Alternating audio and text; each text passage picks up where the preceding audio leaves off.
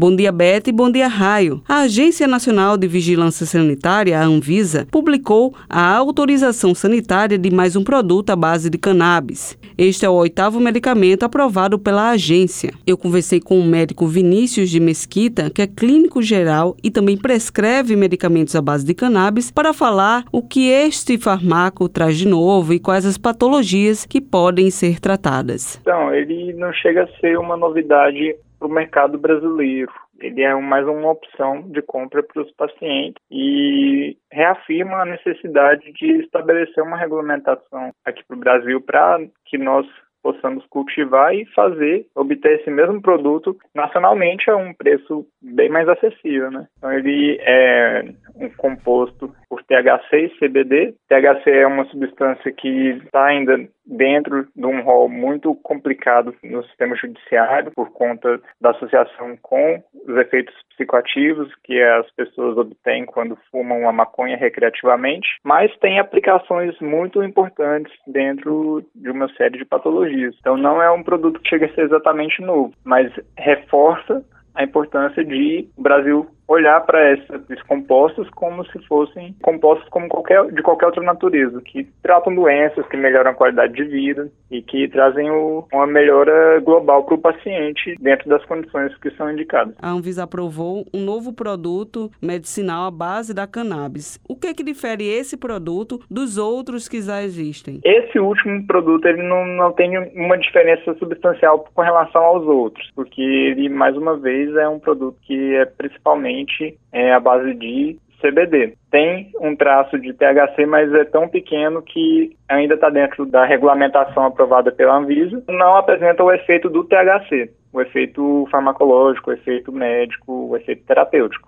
Ele é um traço ali mínimo, que não chega a apresentar efeito nenhum. O THC ele pode proporcionar quais tipos de efeito? É, o THC ele apresenta propriedades psicoativas quando ele é usado, por exemplo, fumado, como as pessoas fazem com baseado, com a maconha que é encontrada de forma para uso recreativo. Já ele isolado, ele pode ser trabalhado de uma forma mais direcionada para doença que a pessoa está tendo. Então, se a pessoa tem, por exemplo, uma esclerose, uma endometriose, a pessoa tem dores muito fortes, se a pessoa tem glaucoma, é, o THC ele tem um efeito analgésico e tem um efeito de diminuir o mal-estar que as pessoas estão sentindo enquanto estão ali sentindo dor. Em relação a esse novo medicamento que foi aprovado, quais tipos de patologias pode ser utilizado? O CBD está bem sedimentado, a visão de que ele apresenta e demonstra um controle maior sobre crises epiléticas, além de outras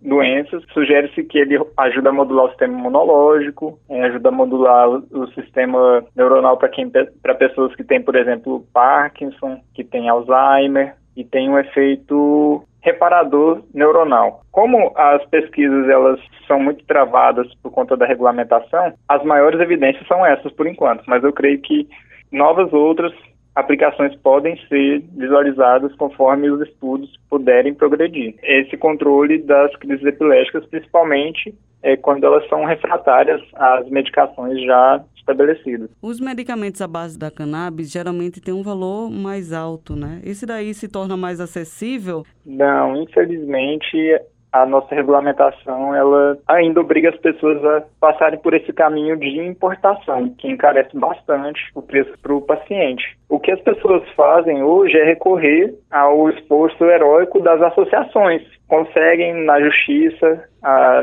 permissão para cultivar e oferecer a um preço mais acessível, um preço mais justo o extrato da, da cannabis. Você tem as apresentações como CBD isolado, THC isolado ou em outras concentrações. As medicações que chegam via importação têm os impostos, tem toda aquela carga tributária e também as empresas tentam ali obter o lucro, né? E isso encarece, chega um, um frasco de 30 ml passar de dois mil reais. É um preço que é impraticável para a realidade do Brasil. As pessoas que necessitam da medicação, elas são justamente as que não têm mais uma forma de obter sustento. São crianças autistas, são pacientes com Alzheimer, com Parkinson. Então eles já estão ali fora do mercado de trabalho, já são dependentes das, das famílias e as famílias têm que arcar com mais esse custo. Ainda existe muito um médico que não quer prescrever uh, medicamentos à base de cannabis medicinal, né? Então ainda há muito preconceito da comunidade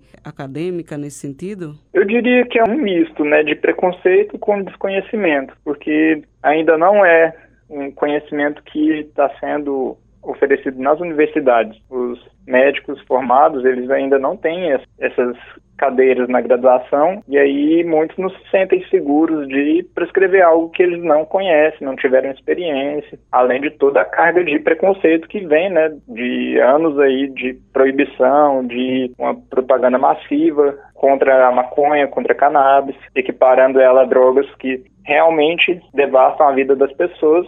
Tudo isso dificulta bastante os estudos e as aplicações que a cannabis oferece para diversas patologias. Raio e Beta com vocês.